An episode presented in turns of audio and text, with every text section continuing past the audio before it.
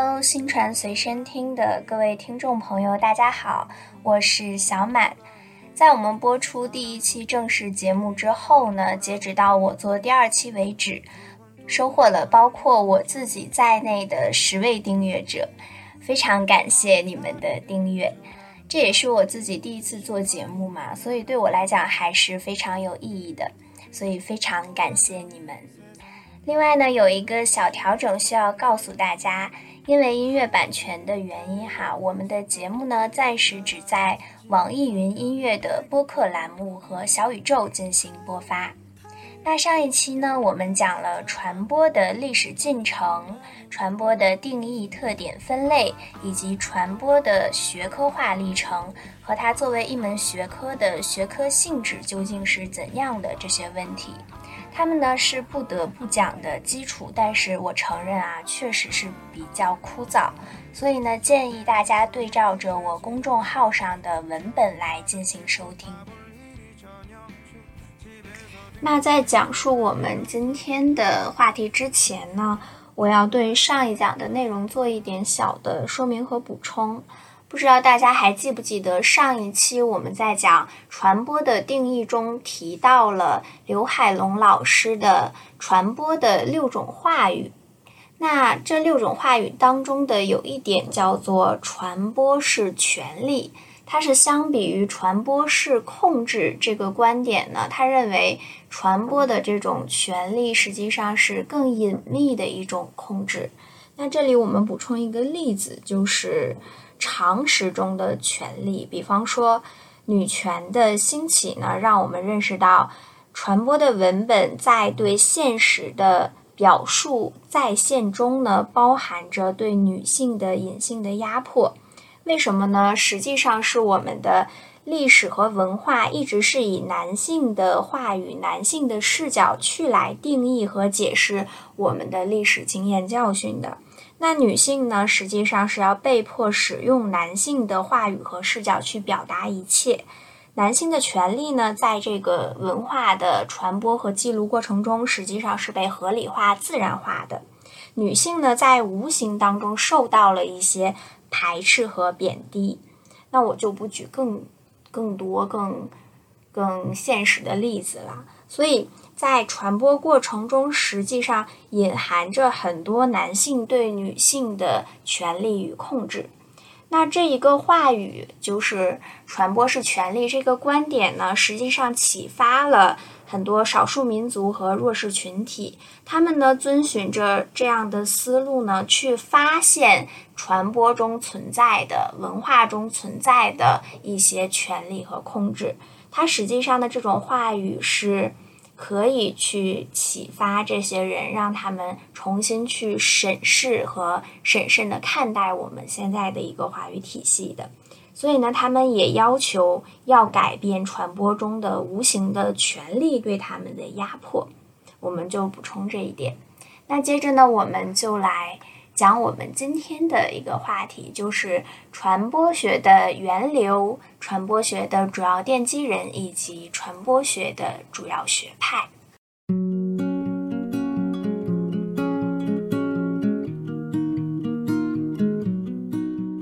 那在上一期的最后，我们也提到过了，传播学作为一门学科呢，它起源于二十世纪初的美国。那更准确来讲呢，可以说是在二十世纪的二十年代。那这里呢，我们也首先对传播学这个学科的发展阶段来做一个划分啊。首先呢，是传播学的早期形成期，它是在二十世纪的二十到五十年代。这一阶段主要是针对传播的效果以及传播的模式来进行分析与研究。中期呢是在二十世纪的六十到七十年代，这一阶段呢，我们开始去进行学科理论的深化，学者们呢开始去研究传播过程的各个方面，而不仅仅是传播效果本身。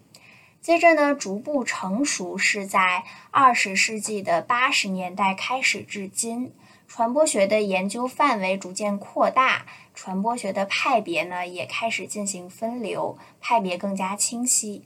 九十年代呢，随着信息化、全球化的发展，我国的传播学研究也开始兴起。但实际上，在二十世纪的六十年代，哈，中国的台湾实际上就有相关的课程设置和研究了。七十年代呢，随着一个我们一会儿会讲到的非常重要的传播学者施拉姆的访华，他当时呢是先访问了香港中文大学，所以在香港呢也顺势创建了传播学的硕士课程。香港呢开始了系统化的传播学研究，这是在七十年代。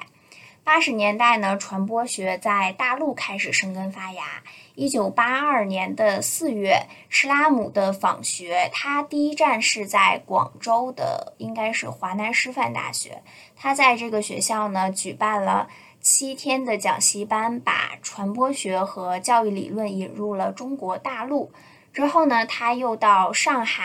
然后北到了北京，在复旦大学呀。啊，中国社科院、中国人民大学的新闻系先后呢都进行了一系列的讲学，实际上呢是播下了传播学在中国大陆的火种。那施拉姆的这个访华讲学活动，实际上呢是掀开了中国学史上很重要的一页，它也被称为传播学进入大陆的一个破冰之旅。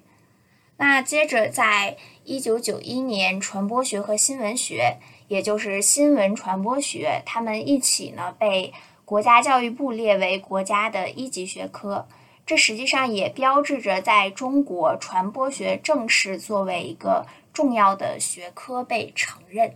那说完这些呢，我们就从第一阶段，也就是早期的传播学研究开始讲起。可以说，传播学的第一部作品是沃尔特·里普曼 （Walter Lippmann） 的。舆论学 （Public Opinion） 这本书，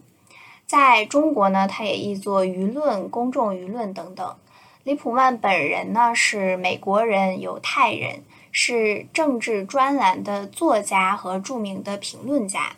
但由于这本书呢，它的内容是对舆论做了全景式的描述，所以呢，我们把这本书作为传播学领域的奠基之作，把李普曼呢也认作是传播学的奠基人之一，但他并不在所谓的传播学四大奠基人之中。这个呢，四大奠基人我们稍后是会提到的。李普曼的这本书在一九二二年首次出版。这里呢，要提醒各位注意的，当时的时代背景呢，是一九一四年到一九一八年，实际上是在一战时期。那在一战后，除了《舆论学》这本书之外呢，还有一本很重要的奠基性作品，那就是《世界大战中的宣传技巧》这本书。这是美国政治学家、传播学者哈罗德·拉斯维尔 （Harold Laswell） 在一九二七年出版的一本传播学著作。这本书呢，以价值中立的态度，对一战中的英法德美等主要交战国的宣传策略及其效果进行了分析。那作者拉斯维尔在该书中进行传播学研究时呢？避开了主观意愿会造成的极大偏向的伦理和道德角度，而是选择了相对客观中立的宣传技术层面进行了研究。那这本书呢，被誉为是现代美国传播学研究中的开创性著作，并且呢，被广泛的使用在了美国的研究生教育中。拉斯维尔认为，宣传具有非常强大的效果，是现代社会最强有力的工具之一。拉斯维尔在本书中呢，明确了战争宣传的重要性。他说：“没有哪个政府奢望赢得战争，除非有团结一致的后盾。”也没有哪个政府能够享有一个团结一致的后盾，除非他能控制国民的头脑，也就是宣传在战争或者说宣传在政府统治人民当中具有的重要性。那世界大战中的宣传技巧这本书呢，实际上是拉斯维尔的博士论文。那他本人呢，也是传播学的四大奠基人之一。紧接着，二战在一九三九到一九四五年中展开。那一九四四年，也就是战争结束之前呢，另一位传播学四大奠基人之一拉扎斯菲尔德，他发表了《人民的选择》一书。《人民的选择》全称呢是《人民的选择：选民如何在总统选战中做决定》。那这本书呢，是由社会学家保罗·拉扎斯菲尔德和他的同事共同完成的一本传播学著作。《人民的选择》呢，是以1940年的美国总统大选为分析案例，试图阐释在大众传播及人际关系的影响下，选民如何做出投票的选择。那这个成果呢，对于传播学的学术思想的贡献，主要体现在两个方面。第一个呢，就是大众传播的有限效果论；第二个是两极传播和舆论领袖这两个观点的提出。人民的选择呢，也被称为是社会科学史上最复杂的调查研究之一，是传播效果研究的经典著作。拉扎斯菲尔德 （Paul Lazarsfeld） 他是美籍的奥地利人，他是著名的社会学家，毕业于维也纳大学，先后呢获得了哲学、人文学和法学博士学位。他呢也是传播学的四大奠基人之一。一九四五年，联合国教科文组织 （UNESCO） 在国际范围内首次使用了大众传播，也就是 mass communication 的这个概念。接着呢，在一九四八年，拉斯维尔的传播在社会中的结构与功能，使传播学逐渐有了自己的形状。其实，在刚刚的讲述中呢，相信细心的听众朋友们已经发现了。好像早期的传播研究与战争、总统选举呢息息相关。事实上正是如此。第二次世界大战呢对传播学有着非常巨大的影响。一九三零年左右呢，由于希特勒的上台，大批的知识分子从欧洲向美国迁移，因此呢，学术思想跨越了大西洋的步伐而大大加快。这次知识分子的大迁移，从欧洲为美国带来了诸如卢因、拉扎斯菲尔德、阿多诺这样的流亡学者，同时呢，也吸引了像霍夫兰和拉斯维尔这样的美国学者从事传播研究，同时呢，也把将要开创传播学领域的学者因此连接成了一个非常密集的网络。传播学的四位奠基人拉斯维尔、卢因、霍夫兰和拉扎斯菲尔德，除了霍夫兰之外呢，其他这三位都是与维也纳学派渊源很深的犹太裔学者，也都是在第二次世界大战之前去移居美国的。他们四位学者呢，在兴趣爱好、事业生涯上也惊人的相似。在学识上，他们拥有比较好的大学教育背景，并且呢，广泛涉猎不同的学科。在中年时期呢，突然改变了事业生涯，将自己研究领域转向了传播学。在他们的传播研究中呢，也都看重效果。他们的成果呢，都在社会上产生了巨大影响，丰富了传播学的知识体系，以至于传播学的创立者施拉姆将他们视为传播学的四大奠基人。这也是我们本期的题目的一个源头，就是这些传播学的学者、奠基者们呢，都是从各自的领域赶来，然后呢，在传播学这个地方汇聚成了传播学的一个源流。既然我们刚刚已经反复提到了拉斯维尔和拉扎斯菲尔德，我们呢就好好的介绍一下传播学的四大奠基人。他们分别是拉斯维尔、卢因、霍夫兰和拉扎斯菲尔德。首先呢，我们先来介绍拉斯维尔。之前呢，我们提到过了，他是美国的政治学家、传播学者。一九二七年呢，发表了《世界大战中的宣传技巧》一书。拉斯维尔呢，在宣传研究领域具有很大的影响。最早总结出了社会传播的三项基本功能，也就是环境监测、社会协调和文化传承这三个功能，并且呢，他考察了传播的基本过程，把传播解析为五个主要的环节或者要素，也就是著名的五 W 模式。所谓五个 W，也就是英语中五个疑问代词的第一个字母是 Who says what。In which channel, to whom, with what effect，也就是把传播活动解释为由传播者、传播内容、传播渠道、传播对象和传播效果五个环节和要素构成的一个过程。它的不足点在于呢，这种结构模式是单一的、单向的直线模式。虽然考虑到了受传者的反应，也就是传播的效果 （with what effect），但是呢，没有提供一条反馈的渠道。所以说，这个模式呢，忽略了外部因素的影响，没有揭示人类社会的传播的双向和互动的性质。但是呢，这个模式提出的意义就在于，它第一次将传播活动呢明确为是由五个环节和要素构成的过程，为人们理解传播过程的结构和特性呢提供了具体的出发点，并且呢，它也勾勒出我们大众传播学研究的五大领域，也就是控制研究、内容分析、媒介分析、受众分析和效果分析。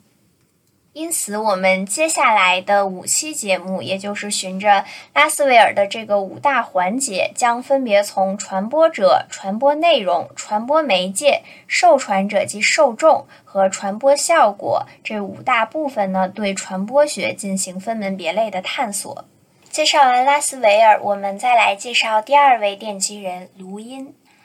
库尔特·卢因 （Kurt Lewin） 又译为勒温，他是美籍的德国心理学家，也是场论群体动力论的开创者。他在二战期间呢，将群体动力学应用到军队士气研究和劝说人们改变食品习惯的胰脏研究中。什么是胰脏研究呢？就是在第二次世界大战期间呢，由于当时的食物储备量不足，因此呢，当时的美国政府鼓励公众去食用动物的内脏。卢因呢，就带领着学生对这个食用内脏的宣传活动进行了一系列的研究。之后呢，他发现当时的家庭主妇对不受欢迎的这种食物呢，扮演着如同守门人、把关人的这种角色。除非家庭主妇被说服了，决定呢把动物内脏制作并推销给他的家人，否则呢，他的先生和孩子是不可能吃到的。所以呢，他就据此提出了这个守门行为和守门人的概念。后来，守门人、把关人的这个概念呢，被他广泛的应用到了新闻和信息的选择、加工、制作、传达过程的研究当中。因此呢，把关理论也就成为解释新闻或者信息传播内在的控制机制的一种重要理论。此外，卢因还将心理学知识引入了传播学研究，用来研究群体生活的途径以及群体对个人的观念、动机、愿望、行为和倾向的影响。说完卢因，我们来讲第三位奠基人霍夫兰。卡尔·霍夫兰 （Carl Hovland） 他是美国著名的实验心理学家，也是宣传与传播研究的杰出人物。就像我们刚刚提到的卢因一样，霍夫兰的背景呢，实际上也是心理学的研究领域的。那霍夫兰本人呢，毕生从事说服与态度改变以及心理对行为影响的研究。他早期兴趣呢是在实验心理学，但是呢，第二次世界大战的爆发呢，改变了他的研究方向。一九四二年呢，霍夫兰他是应召率领着主要由心理学家组成的这个专家小组呢，奔赴华盛顿，在美国的陆军军部新闻以及教育署去研究战争宣传与美军士气的问题。因此呢，霍夫兰的实验对象从小白鼠变成了让士兵去看一些电影，通过对影片内容、形式和涉及的变化来测量分析传播来源的可信度，他们对诉求、对恐惧诉求的程度，以及一个问题提出的先后效用，在。影响和宣传的时候是讲一面提示还是两面提示比较好，以及结论呢是明示比较好还是暗示他们比较好的这些传播问题。那霍夫兰在第二次世界大战后期呢，为美国军方的战时宣传进行了一系列的心理控制实验。他的被研究对象呢多达四千余人。他也提出了诸如信息源条件、说服者条件、信息本身的条件和说服过程等很多观点。他把说服过程当作是日常生活经验的重复来进行说服程序的设计。他认为呢，人们真正恐惧的呢，不是已经确定的事实，而是对未来的不确定和无法知晓的事实。他的一系列研究呢，都为后来的社会想象的心理学设计提供了一系列的思想基础。那在战争结束之后呢，霍夫兰和同事带着资料回到了以前工作过的耶鲁大学，继续进行了传播和态度改变方面的实验研究，一直到去世。他的一个重要贡献在于将说服理论引入了传播学，把这种实验方法也引入了传播学，这使得他的一系列研究非常的实用，非常具有实验现实意义。这也成为了美国传播学的一个很重要的学派——经验学派的一种典型的实用风格。霍夫兰对传播学的贡献呢，除了把心理实验方法引入了传播学领域。它呢，研究也揭示了传播效果形成的一种复杂性、条件性。它为否认我们早期的传播效果子弹论的这种效果观提供了重要的依据。什么叫做子弹论的效果观呢？就是早期的传播效果认为呢，传播就像枪中的子弹打到人身上似的，它的。攻击性和它的传播能力是非常非常强大的，而受众本身呢是无法反抗、无法思考的，这就是早期的一个枪弹论的效果观。这种传播效果的研究呢，我们也会在我们后期对于传播效果的一个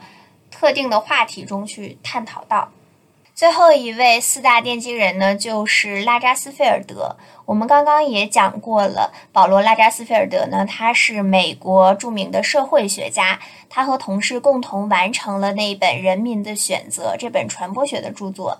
人民的选择呢，也就是以四零年的美国总统大选为分析案例，去阐释在大众传播的影响下，选民们是如何受到这些大众传媒的影响，并且做出自己投票的选择的这个案例。那拉扎斯菲尔德本人呢？他在传播学后续的发展影响中是非常大的。首先呢，他提出了一系列的理论假说，包括两极传播理论、政治既有倾向理论、选择性接触理论以及意见领袖等等重要的概念和理论假说。第二个很重要的一点是，他系统的运用了社会调查和量化方法去研究传播过程。因为我刚刚提到了，他本人呢是社会学家，具有一些社会学的研究背景，所以呢，他对传播理论的体系化起到了非常重要的作用，也为传播学带来了自己独有的这种社会学的研究方法和研究工具。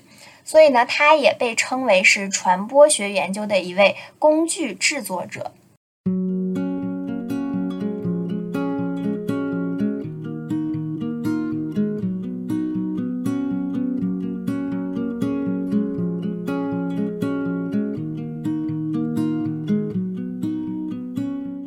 刚刚我们讲到的这四位奠基人呢，就像我们今天的这个主题一样，他们是从各自的研究领域改头换面奔赴而来。那下面我要讲的这位学者朋友呢，他是稳稳当当、正正经经的传播学的鼻祖，传播学之父，他就是威尔伯·施拉姆 （Wilbur Schramm），他是美国传播学的创始人和集大成者。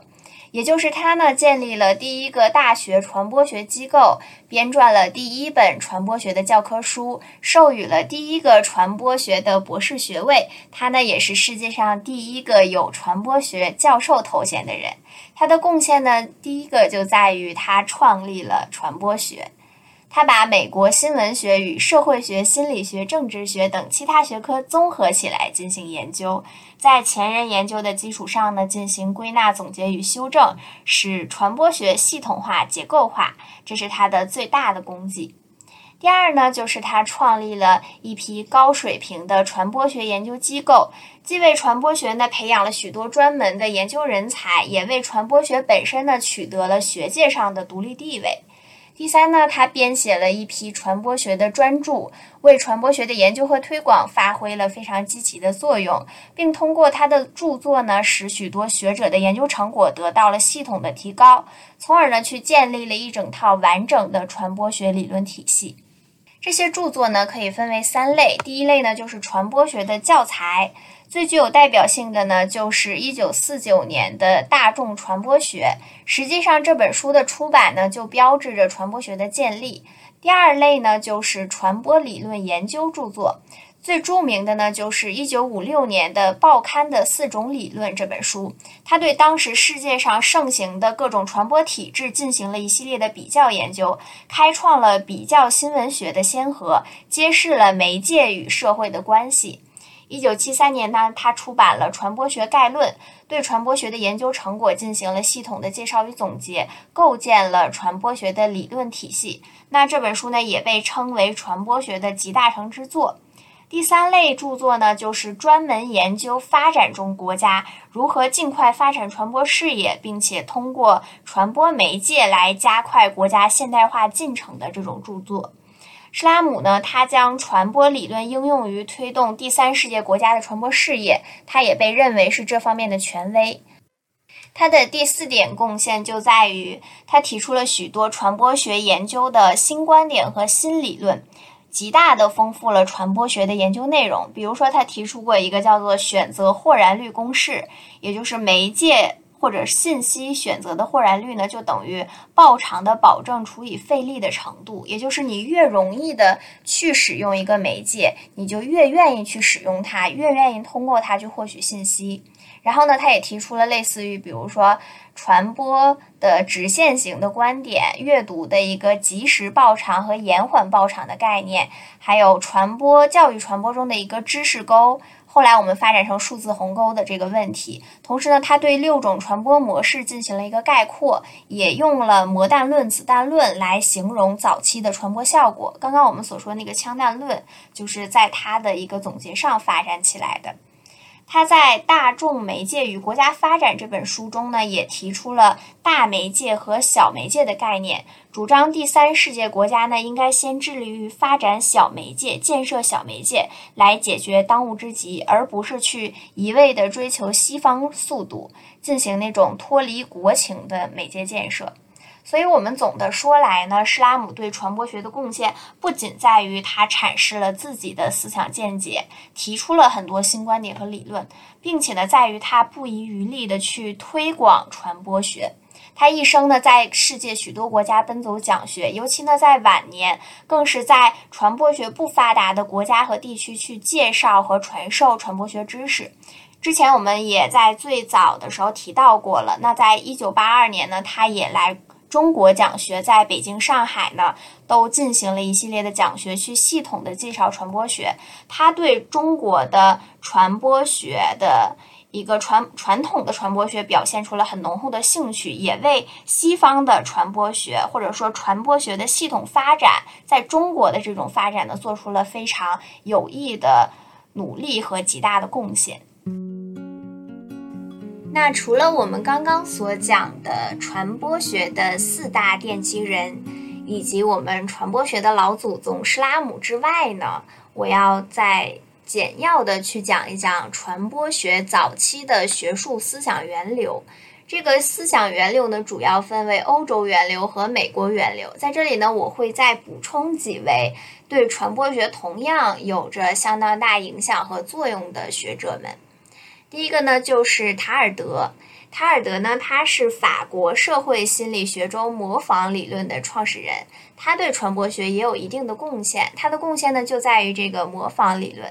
塔尔德认为，模仿呢是最基本的社会现象，模仿呢就是通过人与人的接触和传播发生的，因此传播呢就是最基本的模仿和互动的渠道。塔尔德的这种模仿理论呢，对后来从社会心理学角度去研究传播和在人格形成、人的社会化过程中传播的作用呢，具有很重要的影响。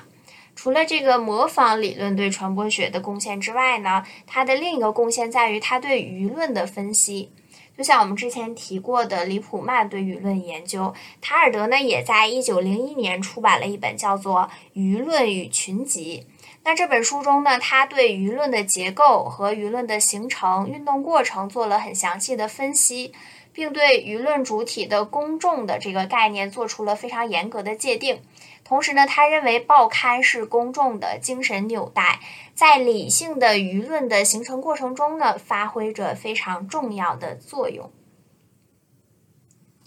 第二个我们要讲的人是齐美尔。齐美尔呢是德国著名社会学家，也是形式社会学的创始人。主要的著作也呢有《社会分化论》《社会学》和《社会学的基本问题》等等这样的著作。他呢是最早研究群体对个人行为的影响的社会心理学家，并且呢最早提出了传播网络理论。他认为社会上的个人呐，都是由特定的信息渠道相互连接的，人与人之间呢，通过这种网状的信息交流组成了群体，进而呢，组成了我们现在的社会。因为他本人呢是社会学家嘛，他要解释人的行为呢，认为最根本的就是要搞清楚这个人在整个传播链中的位置，也就是他与谁有着这种信息传播的关系。因此，齐梅尔把传播网络描述为舆论的厨房。那他的这些观点呢，也为后来的正儿八经的传播学者来分析人类的传播网络提供了社会学上的理论支持。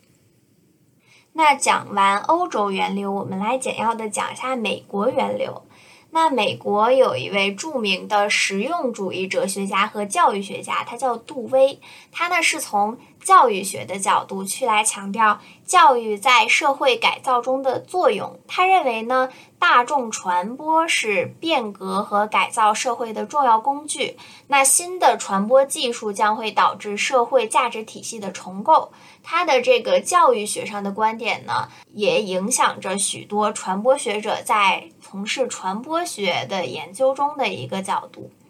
那第二个呢是库利，库利呢是美国著名的社会学家，他在一九零九年出版了一本叫做《社会组织》的书。那在这本书中呢，他专设了传播一章，对传播的许多重要问题也做了非常深刻的论述。从这个意义上讲呢，我们可以把库利看作是最早系统化研究传播现象，并且最早进行理论化尝试的一名重要的学者。库利关心的一个重要课题呢，就是人的社会化问题。因为人家是社会学家嘛，所以呢，他实际上是为社会学家和传播学都提出了两个意义深远的概念。第一个概念呢，就是我们之前在传播的。类别里不是提到过一个叫做群体传播嘛？他呢也研究和群体相关的问题。他提出了一个概念叫做初级群体。他认为初级群体呢就是个人日常所处的基础群体，也就是父母、伙伴、邻居等。这种初级群体是社会化的基础。此外呢，他在这个群体概念的基础上呢，提出了一个叫做镜中我的概念。什么叫镜中我呢？就是相当于我在照一面镜子，它说明人的行为呢，在很大程度上是取决于对自我的认知，而这种认知呢，是通过你与他人的社会互动形成的。他人对自己的态度和评价是反映自我的一面镜子，因此库利认为传播是镜中我形成的主要机制。可能更重要的就是人际传播，你是通过别人的评价来判断个人行为的好坏，来对自己产生一个准确的定位的。因此呢，初级群体和镜中我这两个概念呢，也在传播学中被广泛的使用。第三个呢，就是美国著名学家帕克，他是芝加哥学派的主要代表人物。他和芝加哥学派对传播学的产生形成了非常重要的影响。那这个重要的社会学家帕克呢，他也提倡社会互动理论，认为人呢并非天生具有社会性，社会性的产生呢离不开传播的重要作用。所以呢，他认为传播是在某种意义和程度上呢，是个人。由传播来推测他人的态度和看法的一个社会心理过程。那帕克呢，对大众传播也有广泛的研究。一九二二年呢，他对美国外语报刊的状况进行了调查和内容分析。他发表了一篇题为《移民报刊及其控制》的论文。所以呢，帕克也被称为是大众传播的第一个理论家。我们可以说是。文史哲不分家啊，社会科学本来就是一家，所以你可以看到，在传播学的一个早期的形成和创建过程中，包括在它形成之前呢，是有很多。学科，尤其是社会学、政治学、心理学的很多著名的学者，对传播学也有一定的涉猎和研究。也就是实际上，他们在不知不觉之中啊，就对我们的传播学做出了一些理论贡献。但是呢，他们就是觉得自己还在自己的场域内，在自己的社会学的范围内进行的研究，但实际上对传播学的建成呢是非常有意义的。最后呢，我们再来说一下米德。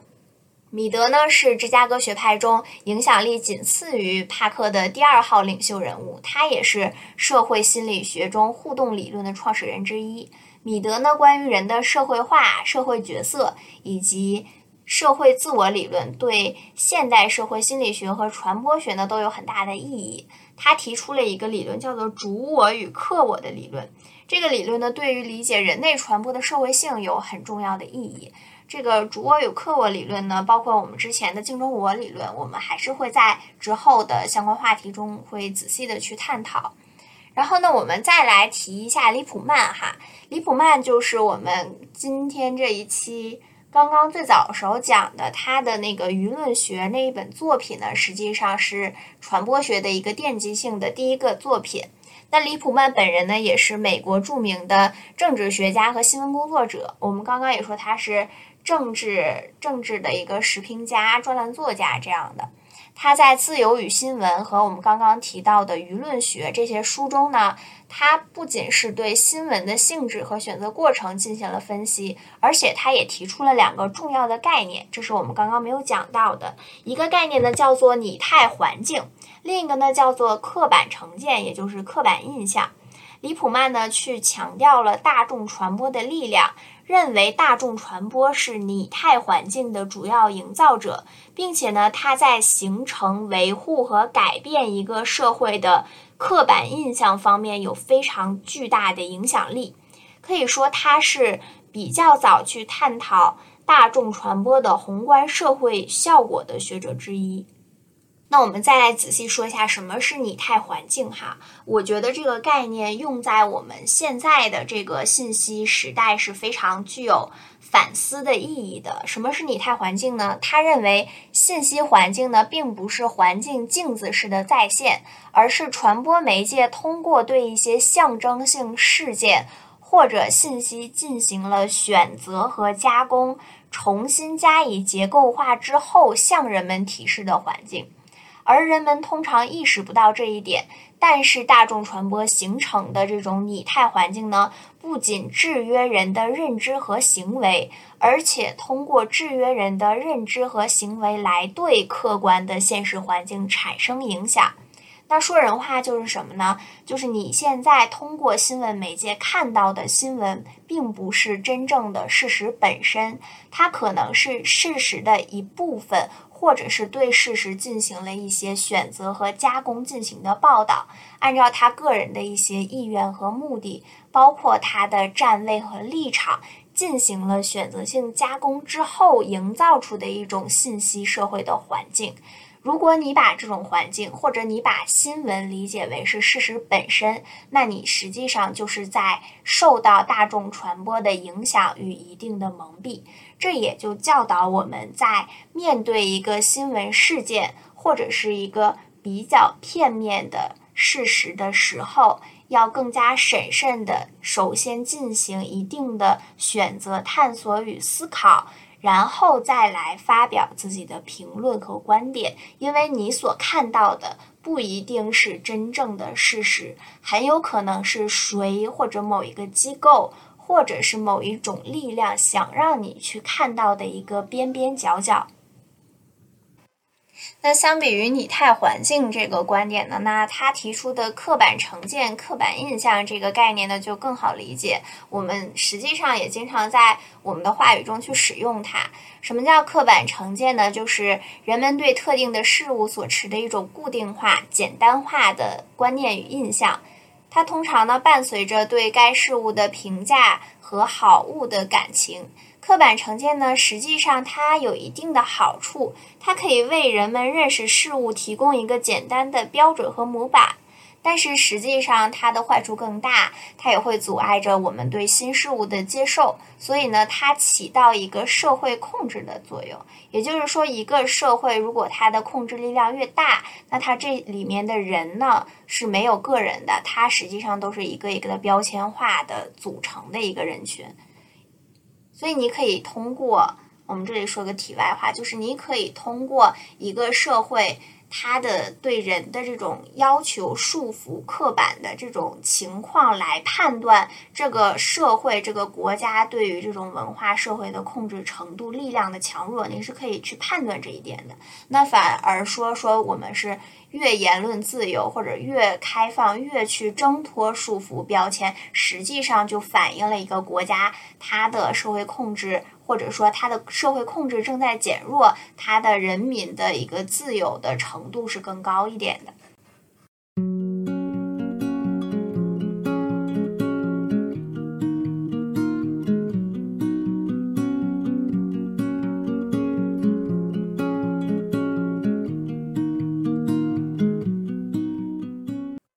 我们刚刚讲过了传播学的四大奠基人，也讲完了传播学的老祖宗施拉姆，然后呢，也去简单的讲了一下传播学的两大源流——欧洲源流和美国源流，这里面涉及到的一些学者们对传播学做出的贡献。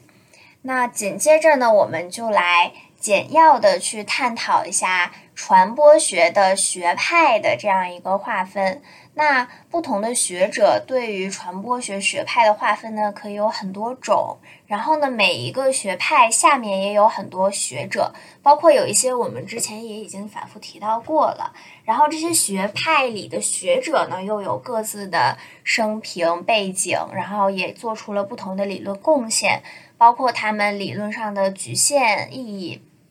这些东西，如果我们仔细的事无巨细的讲的话，我觉得可能不是一期两期就可以讲得清楚的。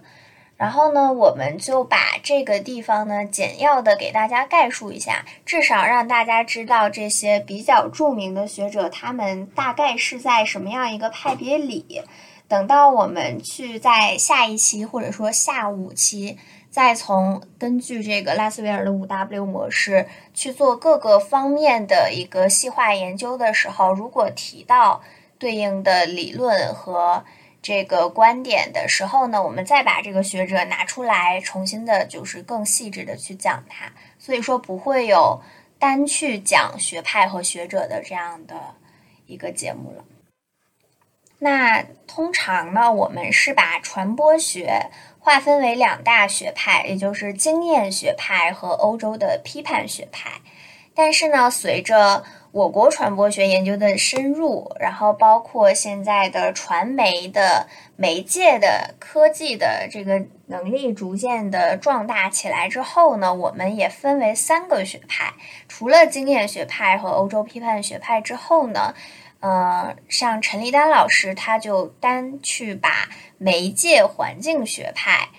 称作呢技术控制论学派，单把它呢和刚才的两个学派并立起来。所以，我们今天呢就遵照陈立丹老师的这个划分，把传播学的学派分为三个。第一个，我们重申一下，叫做经验学派，又称为经验功能学派或者是管理学派。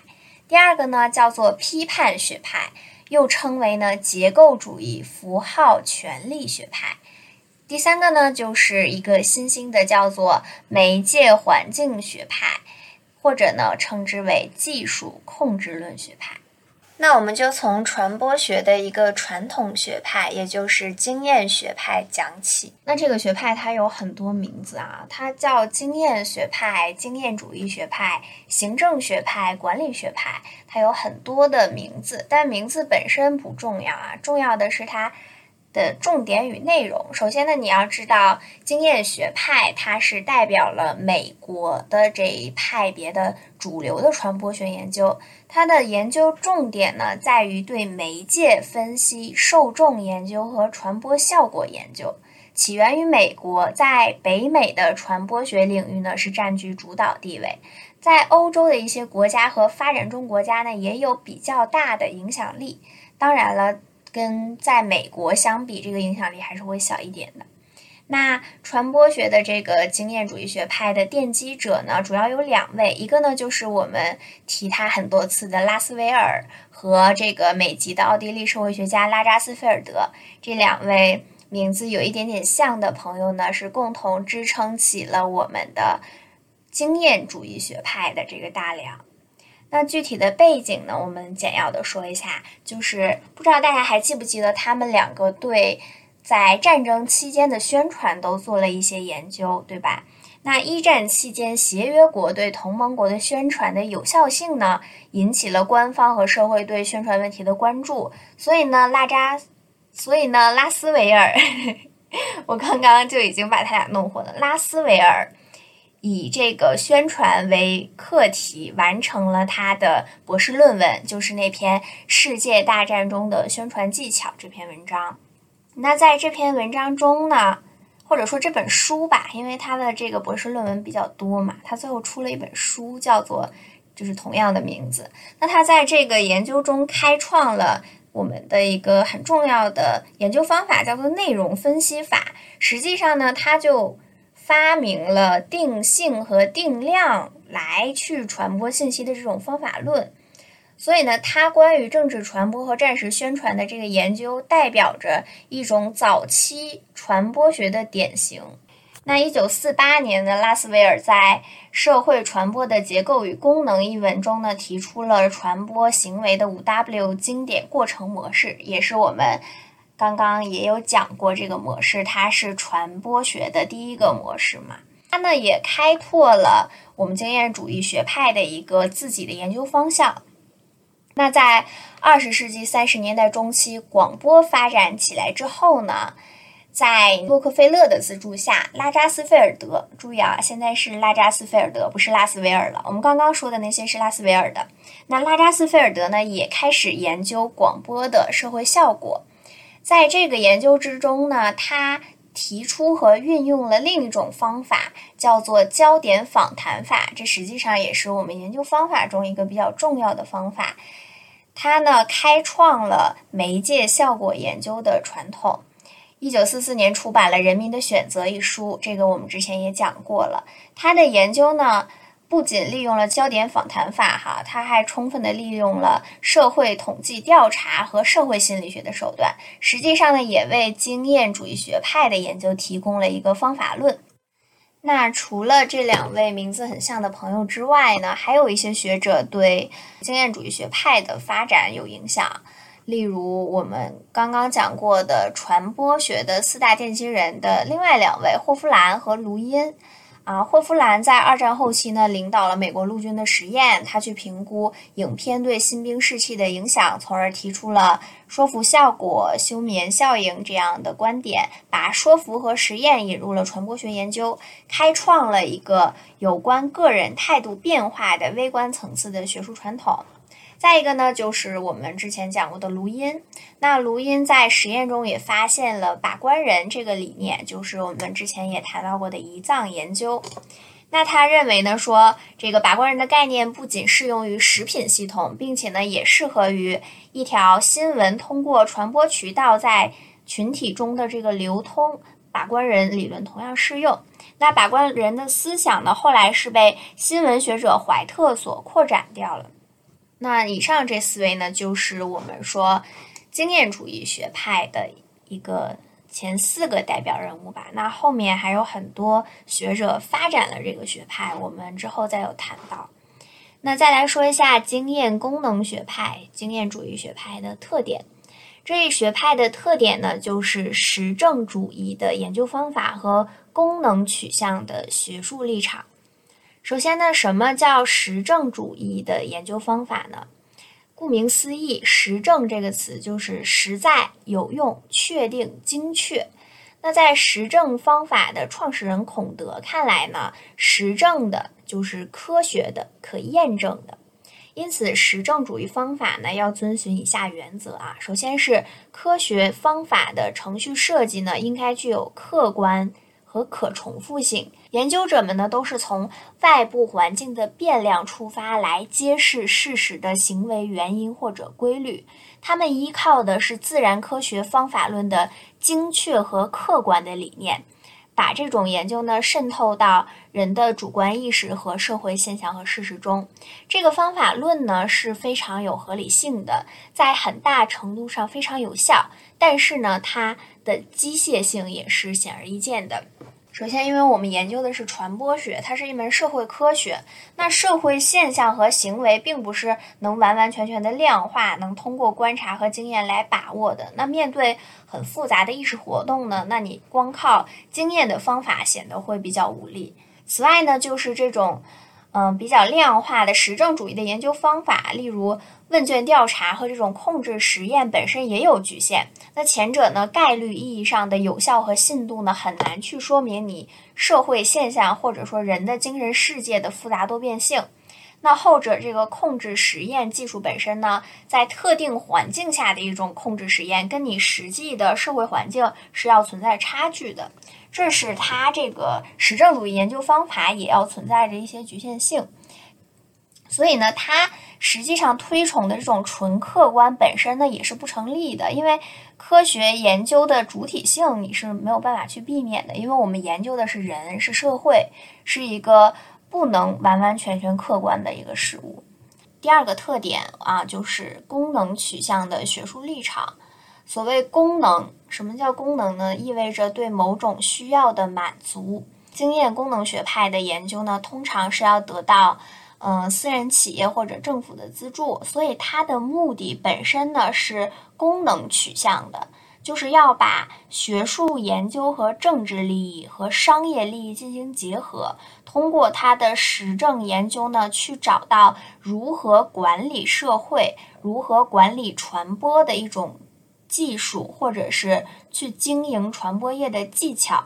所以呢，这种研究实际上它要去证明，或者它寻找的并不是我们所谓客观真理，而是不同传媒的受众或者是网民某种共同的传播特征或者心理，通过发现这种特征和心理来充分的利用这种资源，达到它的目的。什么目的呢？就是最大限度的进行政治控制，或者最大限度的市场开发。所以，它的这个功能取向的学术立场呢，实际上也预设了现存社会的合理性，就是它是在这个社会存在的基础上去进行思考，而不是去思考这个社会本身的问题。就是在我们研究的时候，你要去搞清楚，首先它的学派、它的研究方法、它研究的目的，它是为了什么去服务的？它不是说要它去推翻现存社会，它是保有现存社会的合理性的基础上去研究，去研究这个社会怎样更好的进行控制的这个观点。所以呢，你看我们讲的拉斯维尔的宣传研究啊，霍夫兰的说服研究，它是有非常强的实用主义的目的，它着重的就是效果取向的传播研究。那说完经验主义学派之后呢，我们来说欧洲的批判学派，它又称之为结构主义符号权力学派。这个群体呢，这个学派是一个比较复杂的学者群体，它是由若干小的流派构成，没有一个非常清晰的人员和观念划分的界限。那这个学派呢，多以揭示传播中的符号背后的权力背景为研究思路。符号背后的权力包含了政治的、经济的、文化的权力上的控制，所以呢。他们就称为结构主义符号权力学派，因为他们既根据符号又要研究权力，所以呢，他们呢又多对这个权力问题呢持一个批判的立场，所以呢又称为传播学的批判学派。那这个非常松散的学派呢，大概去包括了以下的这些小的流派。那第一个呢，就是以，呃，霍克海默、阿多诺、马尔库塞、本雅明、哈贝马斯这些人组成的一个叫做法兰克福学派。它的主体实际上是法兰克福大学里的这个社会研究所。这个研究所呢，是由一个富商资助，实际上呢，独立于政府和法兰克福大学。它开展的是社会问题研究和马克思主义研究。那法兰克福学派呢，作为西方马克思主义中的一支呢，在学术立场和研究思路上呢，它和我们刚刚讲的经验主义学派，以拉扎斯菲尔德为代表的这一类学者呢，有着很根本的分歧。它继承的是德国哲学思辨的传统，集中研究商业化体制下的文化工业以及资本的文化统治本质。所以他们在意识形态上呢就有很大的区别，因为我们刚刚讲经验主义学派，它实际上是在美国盛行的一种思路嘛。那这个欧洲的法兰克福学派，实际上就是批判学派下的这个分支，实际上呢就是从根本上就是有着对立性的分歧的。那这个学派呢，也就是法兰克福学派，认为意识形态具有操纵。欺骗和辩护的功能，这三个词儿都不是什么太好的词儿啊，所以说它是批判学派嘛。这三大功能呢，就体现在我刚刚所说的像阿多诺、霍克海默这样的人的观点上。那他们呢，提出了文化工业理论，力图去揭示、去批判资本主义技术统治的本质。然后马尔库塞有一个书叫做《单向度的人》，像本雅明的。机械复制时代的艺术作品，这些代表作呢，都集中的反映了这一观点。然后呢，德国哲学家、社会学家哈贝马斯呢，是法兰克福学派的第二代旗手。他的一系列著作呢，继续揭示了当代传媒是如何被注入了商业模式，成为了制造品牌舆论的工具。他把这种。过程呢，称为是传媒的再封建化。法兰克福学派的工业文化工业理论呢，充满着精英主义和悲观主义的气息，因为他们对现代这种工业文化有着深刻的批判。所以呢，这也反映出他们呢，担当了一种文化救赎者的身份和使命。但是，这种批评呢，实际上也是。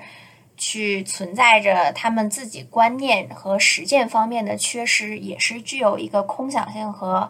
局限性的。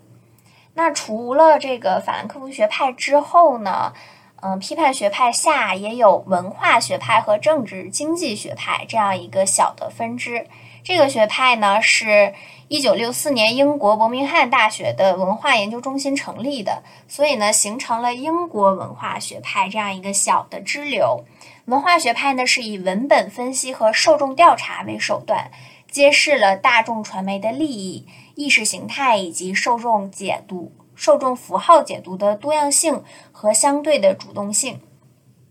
那在二十世纪七十年代以来呢，这个学派也成为了批判学派当中的一个比较有影响力的学派。这个学派的代表人物之一呢，就是斯图亚特·霍尔。那他的有一本书叫做《解码编码》，里面分析了传媒产品的制作、发行、传播、消费和再生产这些阶段的生产程序和形式以及存在条件。他也认为说，传播扮演着意识形态的角色，然后呢，受制于制度权力关系。这个思路呢，也是批判性分析传播的一个理论前提。除此之外呢，还有一个呃批判学派下的一个小分支，叫做结构主义派别。这个学派呢也很松散，就是整个批判学派都很松散，然后它下面的小支流也很松散。它一般指的是研究意识形态、国家机器理论、语言的象征表现功能理论的学者，主要就是法国学者，代表的就是阿尔杜塞、福柯、啊布尔迪厄以及荷兰的一个。符号学家叫做凡迪克等等，那很多人的名字如果就是本身就是对社会学、心理学这些有研究的同学呢，可能有一些人的人名你会比较熟悉。像阿尔都塞呢，他就认为说，媒介促使人们呢以可以接受的方式自然的行动和思考，使话语的统治权利合法化。因为概念和词句在不断的复制和重组过程中呢，始终贯穿着意识形态。然后巴特也是对符号的研究提出了泛意识形态的观点等等。也就是，嗯，简单的说来吧，像阿尔都塞、像福柯，他们都认为。这个意识形态、权利，包括传播本身的话语规则，就体现了话语的社会结构，体现了一种政治控制。简单的说，可以先这样理解。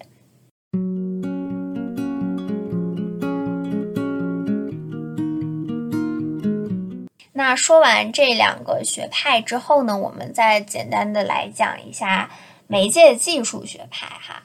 也就是我们。所谓的技术控制论学派，那这个学派的第一位代表性人物呢是加拿大的学者，叫做英尼斯。英尼斯呢把传播技术视为政治和经济进步的基础，认为是一种新的媒介的长处可以导致一种新的文明的产生。那跟跟我们刚刚所说的这个，嗯，欧洲的批判学派对比，你明显能感觉到这个。媒介技术学派，他的观点还是非常积极的、非常快乐的这样一种观点。他认为，这个新的媒介会导致新文化的产生。他认为，就是媒介技术可以打破这种固有的观念，打破固有的体制。所以呢，他把某一种媒介和特定的文化联系到一起，比如说文字时代去打破了口语时代这种所谓年长者垄断知识的局面。那印刷术时代呢，有也培育了人类的理性思维方式，催生了理性主义的诞生。然后呢，电子时代、电子传播时代呢，打破了传统的时空观，彻底改变了人类认识世界的方式。它的启示就是，媒介技术并不是单纯的技术，而是一种文化。所以，技术控制学派他们强调的还是媒介技术本身的重要性，它的内容可能并不是那么重要，而这种媒介本身是值得去研究的。那除了英尼斯之外呢，还有梅洛维茨，包括莱文森、麦克卢汉等等。那麦克卢汉本人也是我们。呃，在研究过程中非常重要的一个学者，他也贡献了很多他关于媒介的很重要的理论观点，包括媒介是人的延伸，包括媒介是讯息、热媒介、冷媒介、地球村等等这些概念。因为啊，麦克卢汉他的观点实在是有够晦涩，也很多，所以呢，麦克卢汉我们是会作为接下来在研究中的一个重点，在之后的节目中也会提到他。那以上呢，就是简要的，虽然说还是会比较晦涩吧，也就是简要的对传播学的三大学派进行了一个简单的讲述。如果说大家觉得还是很难的话，我希望今天的这个节目之后呢，你能记住简要的传播学大概是哪三个学派，那就是经验主义学派。批判学派，还有我们的这个技术控制论学派，也就是媒介环境学派，可以这样去理解。那这三个学派呢，又有各自对应的学者和不同点。简要的来说呢，经验学派比较实证主义一些，他们的研究方法和他们的目的本身呢，还是为了某一个阶层或者是为了某一种利益集团来服务的。它是存在，是承认了社会现状的合理性。那批判学派呢，就比较激进，比较批判。他们呢认为，现在的社会或者现在的文化当中，实际上是存在着意识形态的控制、权力的控制。它实际上持一种比较悲观的批判的态度。环境媒介技术学派，他们本身呢是对这个媒介本身、对技术本身持有一种呃发现和肯定、赞扬的态度，认为一种媒介实际上就代代表了一种文化。包括我们在第一期之中啊，对这个传播进行的划分，大家记不记得？就是我们把传播实际上划分为几个时代，从这个口语时代到文字书写时代，再到后来的印刷时代，再到电子电子时代、大众传播时代这样的划分，实际上还是遵循了媒介的这样一个划分，媒介的变化、媒介的发展来对整个传播的时代进行的划分。实际上，这个划分本身就隐藏了媒介是很重要的这个想法，它也契合了我们刚刚。讲的所谓媒介环境学派的一个观点，实际上我们就是按照这样的一个想法进行分类的。然后呢，在下一期之中呢，我们会从拉斯维尔的五 W 模式入手，通过他的这五 W。都是什么来着？像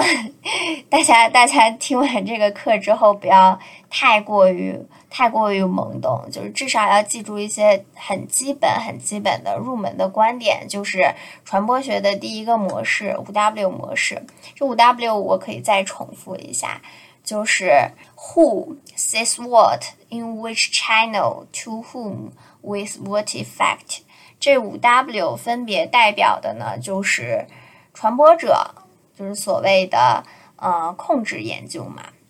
然后 says what 就是说什么，它就是代表了内容分析、内容研究。In which channel 通过何种途径，那就是媒介研究、媒介分析。那 to whom 就是传给谁，那就是受传者，实际上就是受众分析。那 with what effect 就是效果研究，它产生了什么样的传播效果？实际上，它就界定了五个传播的过程，也是五大研究领域。所以，接下来的五期就是按照嗯我们讲的经验经验主义学派的这五大研究领域来分门别类的进行我们的研究。下一期呢，我们就是会从传播者来讲起。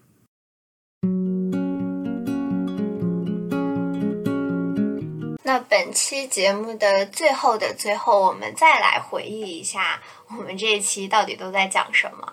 首先呢，我们就还是先给大家做了一个上一期的小补充，就是关于所谓传播是权利的这样一个补充。然后呢，我们开始讲本期的时候呢，首先对传播学的学科发展阶段做了划分。首先呢是早期形成期，然后呢是中期，最后呢是九十年代逐步成熟，八十年代九十年代，然后呢在中国也有一定的发展过程，主要呢跟施拉姆息息相关。之后呢我们仔细的把这三个阶段，尤其是早期的传播学研究讲起。那中期和后来的成熟期呢，除了中国的一个发展之后呢，我们就暂且略过不提哈。在之后的分门别类的探讨中，我们会有讲到早期的传播学研究呢。我们以沃尔特里普曼的《舆论学》为第一个奠基性作品，在这个中间呢，通过讲述了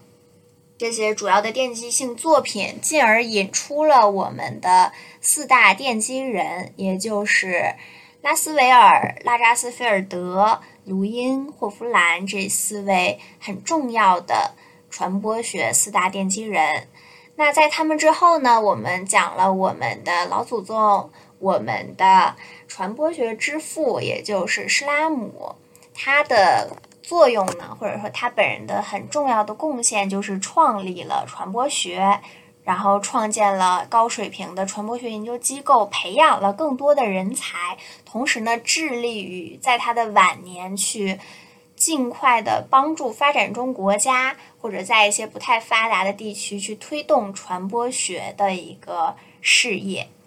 然后呢，我们。在讲了四大奠基人，讲了施拉姆之后呢，去讲了传播学早期的学术思想源流，包括了欧洲源流和美国源流。在这两大源流下呢，我们又分别提到了一些学者，像欧洲源流中的塔尔德、齐美尔，美国源流下的杜威、库利、帕克等等。这些呢。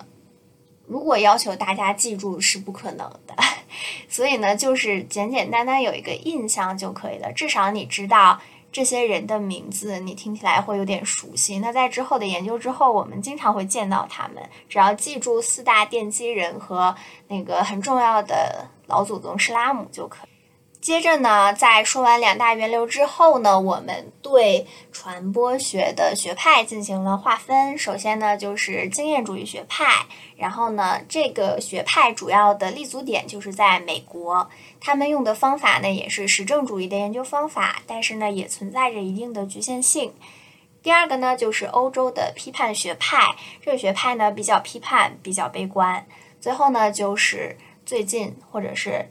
近些年比较盛行的媒介技术学派，他们呢认为技术很重要，我们呢要把我们的眼光不单要放在内容文化本身上，还要去看这个文化它所承载的，或者是技术推动了文化的进步和发展的观点。那记住这三大学派的划分以及他们的一点点特点就可以了。如果你还有余力，或者是对学派、对这些学者感兴趣的话，你可以去自我搜索更多的资料，包括在我的公众号上会对他们有更详细的一个阐述吧。但是肯定是不全面的了，因为。传播学的发展，或者说传播学的历史，说长不长，但是说短也绝对不短。包括在它学科的形成和产生之前，也有很多很重要的学者们的观点。可以说，传播学本身就是站在十字路口上。就像我们的主题，又一次切题哈，就是大家都是从很多个路口，带着自己的一身本事，带着自己的。独特的学术背景和学术技巧来支援传播学，所以传播学实际上它真的是十字路口，就是你既有社会学的心理学上的一些观点，同时呢，你可能还有人类学的一些文化上的一些研究。所以我不知道大家是怎么看这个问题啊？我本人对新闻传播学的兴趣来源正是由于它是一个十字路口。就是我站在这里，我可以学到不单单是传播学本身的东西，同时呢，整个社会科学包括哲学，我们都可以把它连有点连线，成为一个更大的一个途径，或者是我可以怎么说呢？为我所用吧。就是我可以学到各种各样五花八门的知识和理论。那很多人他都是对传播学有贡献的。所以呢，就是不要仅仅去听一家之言，那很多很多人都可以作为你的一个学习的参考来源。那以上呢，我们真的就是本期的所有内容了。我们呢，对，嗯，上一期也进行了补充，这一期呢，我们也说了很多了，希望大家呢能有所收获吧。就是这样。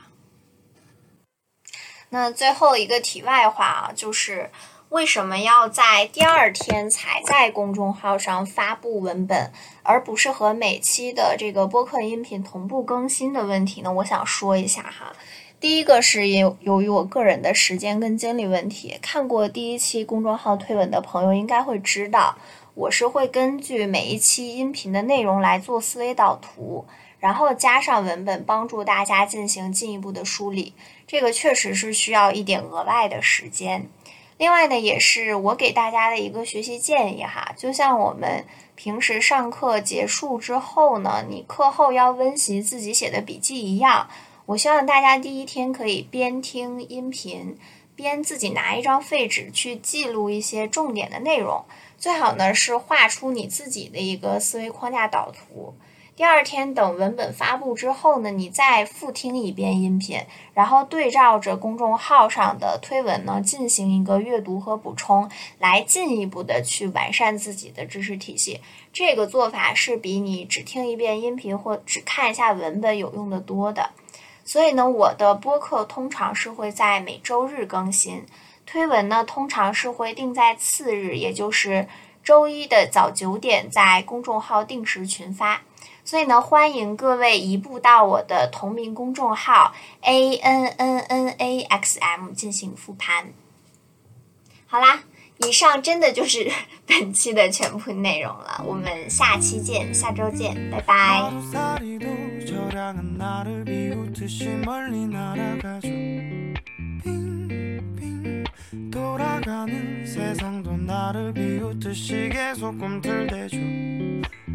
Me tell me please don't 돼 차라리 듣지 못한 편이 내겐 좋을 거야 Tell me tell me please don't 돼 차라리 보지 못한 편이 내겐 좋을 거야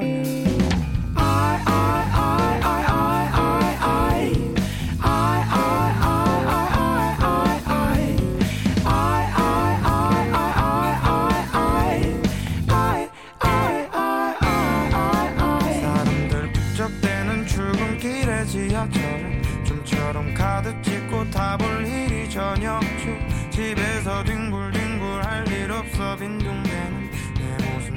초라해서 정말